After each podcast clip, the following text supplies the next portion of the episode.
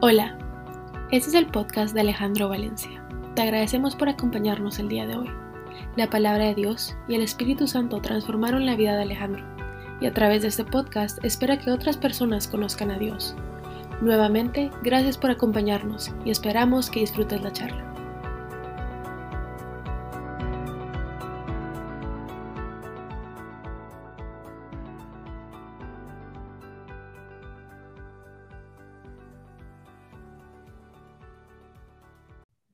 Gracias, Steph.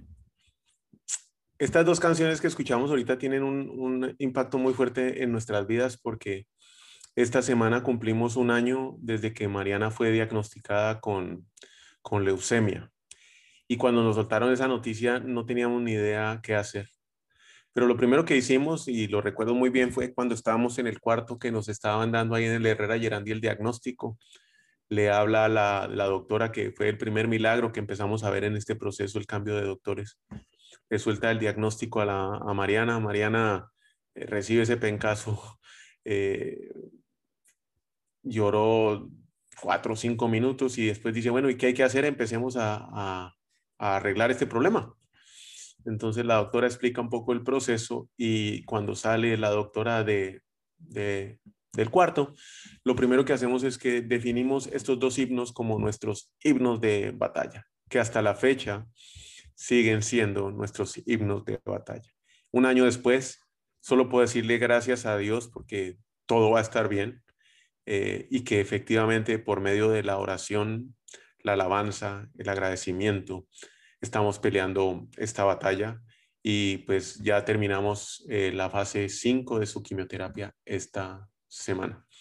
Y en este proceso he tenido la oportunidad de, aprender muchísimo y de conocer partes de mí que tal vez no eran tan claras. Y vamos a empezar la historia con, con una historia, vamos a empezar el, mensaje, perdón, con, una historia eh, de un escritor, eh, es un evangélico que es Orbeck, y se llama La historia del cuidador del arroyo. Y en esta historia cuenta que había una vez un pueblito por allá arriba en los Alpes, eh, levantado a ambas orillas de un, en la punta del pueblo, alrededor del pueblo pasaba un hermoso arroyo. De ese arroyo, y que, que era bien bonito, brotaba de unos manantiales que eran tan viejos como la tierra y tan profundos como el mar.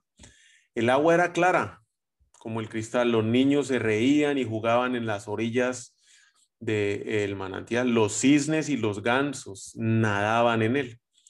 Era tan transparente y cristalina el agua que uno podría ver, podría ver las piedras, la arena, las truchas nadando en el fondo del mar. Muy alto en las montañas, ¿sí? muy lejos de la vista de cualquiera del pueblo, vivía un señor que servía como cuidador de manantiales. Llevaba años haciéndolo, había sido contratado desde hacía tanto, tanto tiempo que nadie sabía quién lo había contratado. Nadie recordaba en qué momento este señor se hizo cargo de los manantiales. El señor iba por las montañas de manantial en manantial, de montaña en montaña, sacando las ramas, las hojas caídas y cualquier basura que pudiera contaminar el agua. Sin embargo, absolutamente nadie veía el trabajo. El año del COVID el Consejo Municipal del Pueblo decidió que tenía mejores cosas que hacer con el dinero. Hacer pruebas de COVID, conseguir las vacunas. Y de, todas maneras, pues nadie supervisaba al viejito que estaba allá arriba cuidando el manantial. Tenían calles que reparar, enfermeros que conseguir, mascarillas que poner, impuestos que recaudar, servicios que ofrecer. Y así, todo ese dinero que le pagaban al Señor que cuidaba se fue a convertirse en las necesidades básicas y primarias que tenían en ese momento que resolver. De modo que el señor, que llevaba años, dejó su puesto. Lo echaron. Muy arriba en las montañas, los manantiales se quedaron sin cuidado. Las ramas, los palos, las hojas entorpecieron el fluido del líquido el lodo, los sedimentos se compactaron de tal manera que empezaron, más la basura de todas las granjas que había alrededor, a, hacer que el agua pareciera un charco estancado. Por una temporada en el pueblo nadie se dio cuenta. todo seguía igual. Sin embargo, después de unos meses, el agua ya no era la misma. Empezó a verse turbia, oscura. No había cisnes ni gansos por ahí. Todos se habían desaparecido, se habían ido a vivir a otras partes. Ese aroma fresco que el agua traía desapareció. Ningún niño se acercaba a esos charcos inmundos a jugar. Y algunos en el pueblo empezaron a enfermarse porque era el agua que usaban para beber. Todos notaron la pérdida de la belleza cristalina que solía fluir a orillas del arroyo que pasaba por el pueblo. La vida del pueblo dependía del arroyo y la vida del arroyo dependía del cuidador. El Consejo Municipal sacó plata de donde no había, buscó el dinero, consiguió al Señor y lo volvió a emplear. Después de un rato, los manantiales quedaron limpios. El arroyo se tornó puro. Los niños volvieron a las orillas. La enfermedad fue reemplazada por salud. Los cisnes regresaron y el pueblo volvió a la vida. La vida de la aldea dependía de la salud del arroyo. Yo no tenía manera de saber el daño que personalmente me estaba haciendo. Yo miraba alrededor y claro, la comparación, en la comparación encontraba tranquilidad. Miraba para atrás y resultaba satisfactorio ver hasta el lugar que había alcanzado, sin importar los medios que yo había utilizado para llegar a, ese lugar. Era completamente irrelevante. Como muchas de esas acciones que tomé, esas acciones también eran inconscientes, era un reflejo. ¿Cómo comer?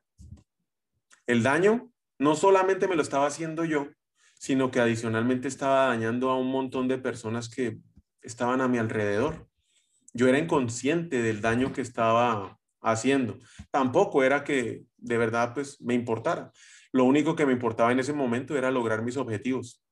¿Y qué pasaba cuando yo miraba hacia adelante? Si yo no podía llegar al lugar donde veía a esa persona o ese negocio, pues en mi cabeza aparecían mil justificaciones heredó la fortuna. Ese man no trabajó, le regalaron el dinero. Se dedica al narcotráfico. Por eso tiene tanto flujo efectivo. Lava dólares. Cualquier cosa era buena.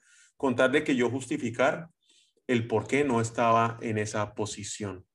Pero creo que en la mayoría de las ocasiones cuando yo miraba hacia adelante, ¿sí? Y veía que alguien iba más adelante o en otro carro o la empresa más grande, eso lo que hacía era que para mí fuera un motor que me llevara a buscar cualquier forma para alcanzar lo que yo consideraba importante. Y claro, hablo de cualquier forma, cualquier forma era válida, no había límites para las formas. Ese fue un proceso que en mi vida se volvió natural y empezaron a sobresalir una infinidad de habilidades y dones, ¿sí? Que Dios me había dado, que nunca había realizado que él me los había dado y que solo los usaba exclusivamente para lograr mis objetivos. No me importaba el reguero, el daño y el desorden que yo dejaba al paso cuando iba caminando por ahí. Total, ni miraba para atrás. De igual manera desarrollé una infinidad de hábitos que me hicieron daño, que me ataron, que me volvieron esclavo y que con el paso del tiempo esas cadenas cada vez se hacían más grandes. Eso es como soltar una, bola de nieve ahí arriba eh, en el nevado y echarla a rodar. Y en el paso y en su recorrido cada vez se va haciendo más grande hasta que termina de destrozar todo lo que se va encontrando en su camino. Llegaron a ser las circunstancias, los deseos, la corriente del mundo, lo que tomó el control de mi vida. Y empecé a vivir a la deriva. Lo peor de todo esto es que yo no me daba cuenta porque el último que siente que está a la deriva es el que está montado en, la barca, ese no se da ni cuenta en qué momento se está alejando de la orilla o del ancla que lo, que lo sostiene. Conceptos como paz, paciencia, dominio propio, gozo, no pasaban de ser conceptos, pues aunque los conocía, no los tenía y mucho menos los vivía. Manifestaciones de bondad, amabilidad, humildad, es que no había ni una a no ser, eso sí, que a la persona que le manifestara eso la necesitara para alguno de mis proyectos, para servirme de ella o porque había un interés personal en lograr lo que estaba haciendo. Y que voy a hablar de fe, de amor y de fidelidad a Dios. ¿Cuál Dios, pues? Si lo único que me interesaba era el dinero, las cosas materiales, los placeres, los viajes, las comidas. Sinceramente, hoy puedo decir que no sé en qué momento entró el enemigo a mi mente, a mis pensamientos. ¿Y cuándo tomó el control? No tengo ni idea. La palabra de Dios en Juan 10:10 10 dice que el ladrón no más viene para robar, matar y destruir. Y eso fue lo que empezó a pasar en mí. El temor, el miedo, el dolor, el rechazo, la aflicción, los odios, las discordias, los celos, las rivalidades, la ira, la rumba, los vicios. Conceptos que conozco y que viví en carne propio. La palabra de Dios me impacta hoy cuando la leo. Santiago 4, 1 al 4 dice, ¿de dónde surgen las guerras y los conflictos entre ustedes? ¿No es precisamente de las pasiones que luchan dentro de ustedes mismos? Desean algo y no lo consiguen, matan y sienten envidia y no pueden obtener lo que quieren, riñen y se hacen la guerra. No tienen porque no piden y cuando piden, no reciben porque piden con malas intenciones para satisfacer sus propias pasiones oh gente adúltera. ¿No saben que la amistad con el mundo es la enemistad con Dios? Si quieren ser amigos del mundo, se vuelven enemigos de Dios. Y eso fue lo que precisamente hice. Me hice amigo del mundo, enemigo de Dios. Me queda sonando en la cabeza, no es precisamente las pasiones que, que luchan dentro de ustedes mismos. Y es que detrás de cada cosa que hay y existe en este mundo existe un pensamiento antes de que alguna cosa existiera, estaba ese pensamiento. Estaba ese pensamiento. Los aviones, los vestidos, la ropa, los carros existieron primero que muchas, como pensamientos en muchas personas. Detrás de cada cosa buena o detrás de cada cosa mala, una pasión, una infidelidad, el temor, la aflicción, existe un pensamiento. Y es que esos pensamientos se vuelven unas fortalezas en nuestra cabeza que anulan por completo los planes de Dios en nuestras vidas. Si no, dígame cuando le dijeron que tenía COVID o que aquí dijeron que había cáncer, ¿cuáles fueron los pensamientos que se pasaron por la cabeza? ¿No fueron los momentos de mayor temor en su vida? En mi caso, sí. Y son esos pensamientos los que nos impulsan o lo que nos atan.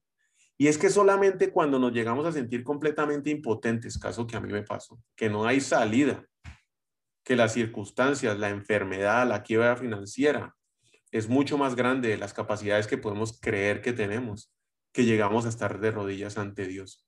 Y ahí estamos, de rodillas, reconociendo que no podemos y que necesitamos de alguien, que nuestras fuerzas no es posible, que nuestros amigos, que las relaciones ya no están, que el doctor no tiene la medicina, no tiene la solución, que el trabajo se acabó, y nos quedamos esperando un milagro. Si yo soy hijo de Dios, no recuerdo ni me volteo a ver el reguero que por años generé.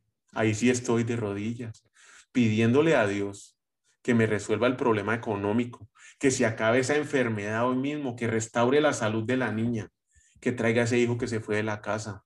¿Dónde está el milagro? ¿Por qué no lo veo? ¿Por qué no llega hoy? Yo en mis fuerzas yo ya no puedo más se me olvida porque somos de, mente, de memoria corta el daño que por años hice, las pasiones que perseguía, quiénes eran mis dioses, el dinero, los activos, la influencia. De eso no me acuerdo. Estoy de rodillas hoy pidiendo milagros. Y es que son estos pensamientos los que nos afectan en lo más profundo de nuestro ser, algo que no sabemos dónde están. No tenemos ni idea en dónde está dentro de nosotros. Es tan profundo que no lo podemos controlar y mucho menos entender. Y son estos pensamientos que afectan nuestra alma, esa alma que no sabemos en qué parte de nuestro cuerpo está, que no podemos controlar y mucho menos entender.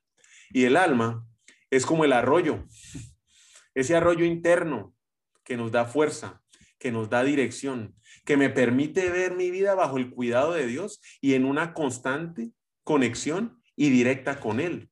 Pero ¿qué hice yo? Pues la sequé, la descuidé, eché al cuidador, porque claro, si solo me preocupaba por mí, hasta llegué a perder por completo la conciencia de mi alma. Si lo más importante en ese momento era lo que yo hacía. Creía que todo giraba a mi alrededor, pues era el ombligo del mundo. Y entre más me obsesionaba con las cosas que yo quería lograr y hacerlo en mis fuerzas, más secaba mi alma. Mis frases del momento eran estas, a ver si usted se ubica. Yo necesito realizarme en mis propias fuerzas. Nadie, pero nadie me va a cuidar. Yo me cuido solo. Solo creo en mí. No creo en nadie más. Es más, si yo lo pienso, yo lo digo. No me importa usted qué sienta. Es más, debe ser verdad y la absoluta además. Yo me debo amar a mí mismo. Nadie me ama. Solo yo me amo a mí mismo. Y aquí, de esta me defiendo solo. No necesito a nadie. Total, soy auténtico. Frases que en mi vocablo salían en forma constante y diaria. Solo para llegar hoy a la conclusión que el mí mismo, que yo era un desastre y que estaba metido en un problema, en un lío del cual ni siquiera sabía que existía, no, no conocía ni siquiera el tamaño del problemón. Y cuando me encontré con ese problema, mucho menos cómo iba a salir de aquel problema. Es que para ser tonto no se necesita estudiar, sencillamente hay que salir a ejercer. y yo ejercí re bien. Una pregunta para reflexionar. ¿Sabe usted cómo está su alma hoy? Porque esa fue una pregunta que yo nunca me hice. Nunca me hice. Gracias a Jesucristo. Hoy mi vida es otra. Él me salvó, me rescató, me redimió, me liberó y hoy, gracias a la ayuda del Espíritu Santo que habita en mí, que me cuida, me enseña cómo cuidar mi alma. Y muchos dirán, ¿cómo que Jesucristo lo sacó de todas esas? Pues claro, primera de Corintios 7:23 es claro. Dios pagó un precio alto por ustedes. Así que no se dejen esclavizar de este mundo. hay un señor que me fascina, que se lo recomiendo para leer, Carlos Spurgeon, dijo una vez, no es la manera de cómo usted se hacía a Cristo que lo salva, es Cristo mismo. No es el gozo que usted siente cuando Cristo lo salva, es Cristo mismo. Ni siquiera es su fe aunque es el medio, es el instrumento. El mérito está en la sangre de Jesucristo. Pero volvamos al tema de los milagros y dejemos aquí esto en paréntesis. Vamos a una historia de un superhéroe en la Biblia que se llama Daniel. Y muchos habrán escuchado la historia cuando Daniel es enviado al foso de los leones. Y vamos a ver el día que es enviado. El rey dio entonces la orden. Daniel 6, 16 y 21 y Daniel fue arrojado al foso de los leones. Allí el rey animaba a Daniel, que tu Dios, a quien siempre sirves, se digne a salvarte. Y voy a repetir esa frase solo para que si tienes donde escribir, escriban. que tu Dios, a quien siempre sirves, a quien siempre sirves, se digne a salvarte. Lo estaba diciendo aquel que lo estaba enviando al foso de los leones. Trajeron entonces una piedra y con ella taparon la boca del foso. El rey lo selló con su propio anillo y, con el de sus nobles para que la sentencia contra Daniel no pudiera ser cambiada, no tenía reversa. Luego volvió a su palacio, pasó una noche sin comer y sin, sin divertirse. Y hasta el sueño se le fue. Tan pronto amaneció, se levantó y fue al foso de los leones. Ya cerca, lleno de ansiedad, gritó, Daniel, Daniel, siervo de Dios viviente, ¿pudo tu Dios, a quien siempre sirves, salvarte de los leones? Que viva su majestad por siempre, contestó Daniel desde el foso. ¿Cuántos de nosotros hoy no estamos esperando ese milagrito? Como el de Daniel en el foso. Que todo cambie mañana al amanecer. Que desaparezca el cáncer, así como el COVID. Que salga de deudas, que me libere el alcoholismo, de la drogadicción, que mi matrimonio se arregle. La lista es interminable. Todos en algún momento. Y hoy tenemos un foso. Y los leones están a punto de devorarnos. Y estamos nosotros de rodilla esperando el milagro. Pero ¿qué es lo que nos diferencia a nosotros de Daniel? Lo que muchas veces no paramos a reflexionar. ¿Qué fue lo que hizo Daniel antes de estar en el foso? ¿Qué hizo Daniel toda su vida? La verdad es que no tenemos mayor detalle de lo que pasó dentro del foso. Eso es todo lo que cuentan, lo que acabo de leer. El hombre entró y el hombre salió. Que si los leones eran 5, 6, 25, que si tenían muelas largas, muelas cortas, que cómo salió de esa, que cómo estaba vestido Daniel. No tenemos ni idea. El hombre entró y salió. Al otro día sin un solo rasguño. ¿Pero qué pasó? No tenemos ni idea. La historia de Daniel se relata desde cuando él llegó a Babilonia con Sadrach, Mesach y Abednego, sus amigos. Cada rey que iba y venía a esa nación le gustaba el desempeño de los tres hombres, porque estos eran trabajadores honestos y duros para esto. Siempre se les daba los trabajos más importantes, generaban celos a los trabajadores del rey. Y aunque los persas que habían conquistado Babilonia, nada había cambiado tampoco para Daniel. Fueron varios reyes los que pasaron por Daniel y cada vez el poder de Daniel era más grande y cada vez los celos de los demás también crecían.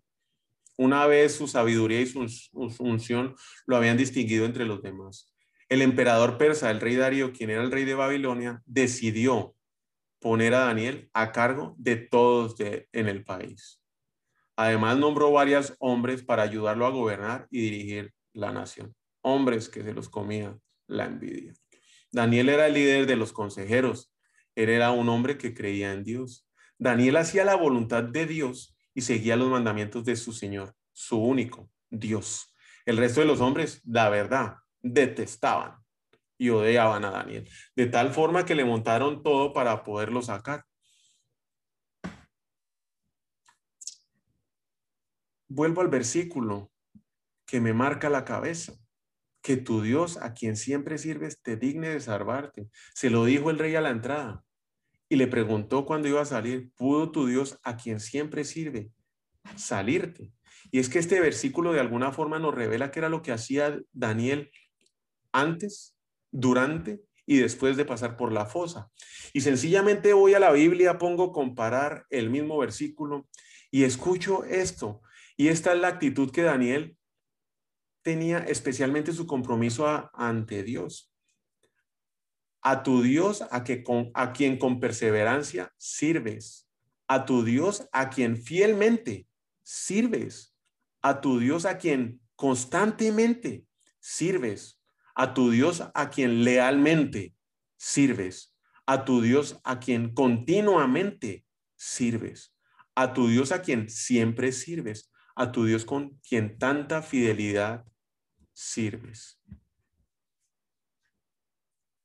No importa el, la circunstancia que Daniel vivió, el temor o, la, o, o, peor aún, en muchos casos es la abundancia, porque Daniel también la tuvo. Nunca dudó de Dios y siempre los sirvió, de tal forma que la victoria la tuvo. Daniel cuidó su alma toda su vida ese arroyo interno que nos da fuerza y dirección, que me permite tener mi vida bajo el cuidado de Dios y la conexión directa con Él, fue algo en lo que Daniel se enfocó toda la vida. Es que el milagro no importa que no lo hayan contado, el milagro no lo hizo Daniel, el milagro lo hizo Dios. Daniel procuró toda su vida cuidar ese arroyo, mantenerlo limpio, sacar el mugre durante todos los días de su vida. El libro de Daniel tiene 12, el, capítulo de Daniel tiene 12 libros donde se describe lo que Daniel hizo durante toda su vida. Y solo estos cinco versículos muestran claramente cuál fue el milagro que hizo Dios. Los otros 12 describen la fidelidad, el amor siempre que tuvo Daniel para servir a Dios. Volviendo a mi caso, no existe mejor manera de describir el milagro, el, problema en que yo me había metido. Y es con esta parábola del sembrador donde puedo yo llegar a reflexionar un poco sobre el tema. Ese problema que les mencioné al principio, que no sabía qué estaba haciendo, que había secado mi alma, cosa que Daniel nunca hizo, porque siempre procuró cuidarla, viene estos, en esta parábola. Pocas parábolas son explicadas por Jesucristo a sus discípulos y esta es una de esas parábolas que es explicada por Jesucristo a sus discípulos. Y Jesús les dijo en parábolas muchas cosas como estas. Un sembrador salió a sembrar mientras iba esparciendo semilla. Una parte cayó en el camino y llegaron los pájaros y se la comieron. Otra parte cayó en un terreno pedregoso, sin mucha tierra. La semilla brotó pronto porque la tierra no era profunda. Pero cuando salió el sol, las plantas se marchitaron por no tener raíz y se secaron. Otra parte de la semilla cayó entre los espinos y al crecer las ahogaron. Pero las semillas cayeron en buen terreno en el que dio cosecha que rindió 30, 70 y hasta 100 veces más de lo que había sembrado. El que tenga oídos, que oiga. Sinceramente, cuando yo leí la Biblia como en el 2004, yo dije, no, pues hay que comprar buena semilla para poder garantizar esto. No entendí. Y aquí viene en Mateo 18 lo que dice es el mismo Jesucristo. Escuchen lo que significa la parábola, la parábola del sembrador. Y antes de encontrar o entrar a la definición que Jesucristo le da a ellos, quiero que definamos aquí constantes y variables. Hay dos constantes y hay una variable. La constante, la primera constante es la semilla. Nunca cambia. Es la palabra de Dios. Se mantiene ayer, hoy y se va a mantener siempre. La segunda variable que no cambia nunca es el sembrador. Es constante, no cambia. Él es bueno, Él es generoso. Reparte semillas por todos lados. Entonces, ¿cuál es la variable? La tierra. Esa varía y cambia. Es el tipo de alma que tenemos, somos nosotros y el cuidado que le hemos dado a nuestra alma. Y yo pasé por ese proceso en estos tres terrenos que vamos a descubrir y que vamos a ver hoy. El alma dura, primer terreno. Cuando alguien, alguien oye la palabra acerca del reino de Dios y no la entiende, viene el maligno y la arrebata lo que sembró en su corazón. Esta semilla sembrada junto al camino, desaparece. Es más duro aún, porque tal vez hay gente que no ha tenido la oportunidad de conocer a Jesucristo, que nadie se lo ha presentado, pero es más duro aún cuando yo vuelvo y leo esto hoy, porque fue en el 2004 cuando yo recibí a Jesucristo. ¿Y qué pasó? Del 2004 al 2018 mi alma se hizo cada vez más dura. Sabía quién era Jesucristo. Sabía lo que había hecho por mí. Me valió cinco. Total, me veía como una víctima. Si las cosas no salían como yo quería, pues, ah, ¿a qué de mala soy? Y si no, iba detrás de lo que fuera sin importar a quién le iba partiendo los pies. La normalidad de volverse una víctima hace que nuestra alma se vuelva dura, no permea la semilla. También puede ser lo que a muchos otros les pase, ¿no? El miedo al rechazo, el temor o el no conocer todo. Si yo no conozco todo, yo no me muevo. Dios lo único que nos pide es un pequeño espacio para que una semilla entre, una entre y empiece a germinar. Y tal vez eso fue lo que pasó. Hoy le contaba a don Alfonso que estaba acá que Juan Carlos desde el año 2000, no sé, 2007, 2008, viene sembrando semilla en mí. Pero qué cabeza dura, qué alma dura yo tenía, porque yo no escuchaba, pero algo empezó a entrar y entró una semillita que fue reventando esa tierra dura y viene al alma superficial, la segunda tierra por la cual también pasé y que aún lucho con ella. El que recibió la semilla que cayó en terreno pedragoso, ese es el que oye la palabra e inmediatamente la recibe con alegría. Pero como no tiene raíz, dura muy poco tiempo. Cuando surgen los problemas y persecución a causa de la palabra, enseguida se desaparece. Alma superficial. Y no es que sea un terreno lleno de rocas, la verdad, no, no creo que sea eso, sino es un terreno duro, con una capa de tierra muy delgada, superficial. Y es que en ese tipo de terrenos, con el ataque que recibimos constantemente del mundo atacándonos y conspirando contra nuestras almas, donde la superficialidad hoy es lo que manda. Si no va y revise usted en el Facebook de esos 800 amigos y esos miles de likes en Instagram, ¿con quién usted comparte sus penas? Si pasan de esta mano, ese por agradecido, porque difícilmente va a encontrar a alguien en esa superficialidad con el cual usted pueda cuidar su alma. Podemos pasarnos la vida, y en mi caso fueron años de superficialidad, hasta que llega una circunstancia que por completo me cambia la vida. Y es en ese momento, hasta que esa circunstancia llega, que inclusive alguien que dice que no conoce y que no cree en Dios, reconoce que en esta vida no somos nada. Mi vida es superficial y lo fue por muchos años cuando mis intereses no van allá de mí mismo.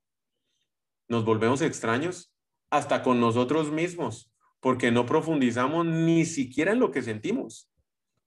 Y si no profundizamos en nosotros, ¿qué más vamos a preocuparnos por los demás si andamos con un gran disfraz? Y no profundizamos, y yo lo hice personalmente por, por el miedo de ver qué era lo que yo iba a encontrar ahí. Y es que lamentablemente somos los únicos que podemos entrar a enfrentar esos temores, a enfrentarnos a nosotros mismos, a enfrentar esas debilidades.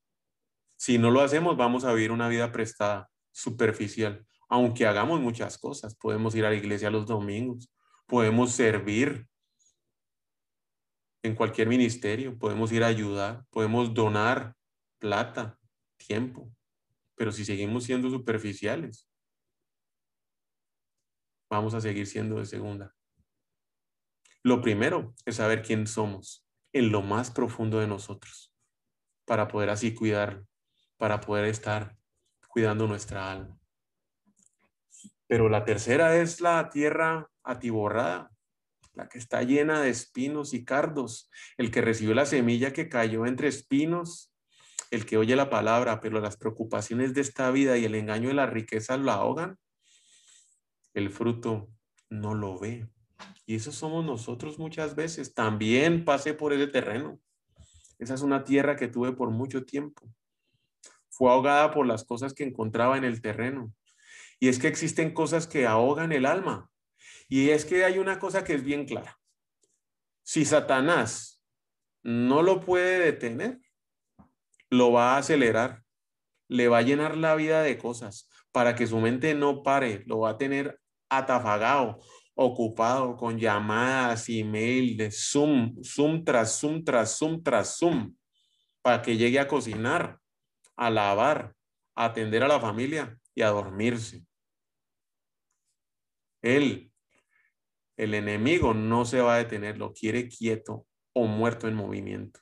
Total, lo que está intentando hacer es que usted no se concentre en lo más profundo de su alma. Y es que Dios sí está mucho más interesado en quién es usted y quién soy yo y no en lo que yo puedo hacer por Él o por el mundo. Y muchas veces perdemos nuestro norte pensando que son las actividades que hacemos lo que somos. Un alma atiborrada se pega a las cosas, un alma atiborrada es pegajosa y luego no las va a querer soltar. No sé si se ha preguntado si a alguien le importa si usted no está ocupado, si no está haciendo nada, ¿será que le importó al mundo? ¿Será que le importó a Dios? Y es que me preocupa más que le importe yo al mundo o que le importe a Dios, estando ocupado o no. Un alma atiborrada está muy preocupada por lo externo, eh, por el qué dirán, por las actividades, las cosas materiales, llevando a matar el alma. Así lo hice por años sin darme cuenta. Hasta que entendí el concepto de que el alma es prestada y que debemos cuidarla constantemente. Para que cuando nos vengan a pedir cuentas, la entreguemos en mejores condiciones por nuestros cuidados. No la podemos llegar a entregar muerta. Y lo peor es entregarla muerta pensando que está bien. Debemos anclar nuestra alma a algo, porque ella sola se va a la deriva. Y es que a dónde anclamos pues el alma, a dónde nos vamos cuando nos estamos ahogando, cuando vienen las tormentas. Pues el alma está anclada y esta es la cuarta tierra. Pero el que recibe la semilla que cayó en buen terreno es el que oye la palabra y la entiende. Y así se produce una cosecha de 30 al 60 y hasta el 100 por uno. Y es que mi experiencia personal, solo anclado a Jesucristo y con la ayuda del Espíritu Santo, es posible cuidar el alma. Y reflexionando este año que llevamos con el tema de Mariana, pues puedo solo trasladar lo que he, he venido escribiendo en mi diario como la fórmula para poder cuidar el alma. Mi fórmula. Y se las voy a contar. Y aquí empieza. Romanos 12, 1 y 2. Por eso, hermanos míos, ya que Dios es tan bueno con ustedes, les ruego que se dediquen toda su vida a servirle y a hacer todo lo que a Él le agrada, así como se le debe adorar. Y no vivan ya como vive todo el mundo. Al contrario, cambien su manera de ser y de pensar. Y así podrán saber qué es lo que Dios quiere, es decir, todo lo que es bueno, agradable y perfecto. Y es aquí cuando volvemos al tema de los pensamientos que mencioné al principio de nuestra charla, la fuente de nuestras acciones, deseos y pasiones. Pero bueno, ahora entiendo que por medio de los pensamientos es que me pierdo o que cuido el alma. ¿Cómo cambio los pensamientos? ¿Cuál es la solución? Pues finalmente, hermanos míos, Filipenses 4, 8 y 9. Piensen en todo lo que es verdadero, en todo lo que merece respeto, en todo lo que es justo y bueno. Piensen en todo lo que se reconoce como una virtud y en todo lo que es agradable y merece ser alabado. Practiquen todas las enseñanzas que les he dado y hagan todo lo que me vieron hacer y me oyeron decir. Y Dios, que nos da su paz, estará siempre con ustedes, reconociendo y agradeciendo en todo momento que Dios amó tanto a la gente de este mundo que me entregó a mí, que soy su único hijo, para que todo el que crea en mí no muera, sino tenga vida eterna. Porque Dios no me envió a este mundo para condenar a la gente, sino para salvarla. Uno de los versículos más escuchados de la Biblia, Juan 13, 16 y 17. Y hoy, casi tres años de reencontrarme y renovar mis votos con Dios y un año de estar en la batalla junto con Mariana, porque la batalla no la estoy haciendo yo, la está haciendo Mariana. Estos son algunas de las decisiones y algunos de los pasos que me han llevado a cuidar mi alma en cada momento y poder obtener esa promesa de Dios en mi vida, que Él me dé su paz y que siempre esté conmigo. Tres decisiones básicas que tomé hace muchos, dos o tres años. ¿En qué tengo mi mente? Primera decisión. ¿En lo correcto o en lo incorrecto? En lo incorrecto, en el mundo, redes sociales, noticias, amigos, el qué dirán, el dinero, las posesiones. En lo correcto, en Dios. Mi decisión, mi mente la tengo en Dios sobre cualquier circunstancia. Dos, mi rutina. ¿Cuál es? Y la verdad, mucha gente dice, uy, estoy harto y aburrido de esta rutina. Pero son las rutinas, y especialmente cuando esas rutinas nos llevan a alimentarnos correctamente, que cambian nuestra vida. Alimentarme de la palabra de Dios diariamente, en la mañana y en la tarde, cambia mi vida. Lleva a que ese arroyo esté claro, transparente, diáfano y que yo esté enfocado en Dios, en lo correcto. Y tres, ¿cuál es el reporte que yo voy a creer? Los doctores, las noticias, las redes sociales o la Biblia. Y yo decidí creer la Biblia. ¿Dónde tengo mi mente? ¿Qué rutina mantengo? ¿Y qué reporte creo? Son tres decisiones que hoy si usted quiere cuidar su alma, debe tomar. Yo tomé la mía. Pero las decisiones están muertas sin acciones. Entonces, ¿cuáles son las acciones para poder poner en práctica esto? Tomar agua pura. todos los días. La palabra de Dios es un río que renueva mi alma cada día y que me permite tener conexión directa con Él. Primera acción, tomar agua pura. La palabra de Dios. Bien, Lupita, ahí la veo echando agua pura. La palabra de Dios. Dos, congregarme. Y no lo dejo de hacer ni en vacaciones, ni aunque sea viajando. Y tampoco lo sustituyo por los servicios en línea. Claro, cuando no se podía, no se podía. Pero hoy inclusive con Mariana, con la leucemia, con el COVID y la mascarilla, aquí en Houston nos congregamos. No puedo explicar lo que usted siente estando congregado, alabando a Dios. Lo invito a que si no lo ha hecho, lo haga. Y ahora, cuando le dicen que es más difícil, vaya y verá. Cambia su vida. Tres, los grupos pequeños. ¿Qué comparto y con quién lo hago? Estos grupos los escojo yo. Que estén conscientes de su alma, cada uno de esas personas que están ahí. Porque sé armar grupos y rumbas buenísimas. Nadie cuida su alma en ese momento. Estamos más preocupados por las cosas materiales. Pero cuando hoy escojo con quién me junto, lo primero que me aseguro es que su alma la esté cuidando. ¿Qué siento y qué pienso? Lo puedo compartir. Selecciono muy bien y pido el discernimiento de Dios y cultivo esa amistad. Y cuatro, me protejo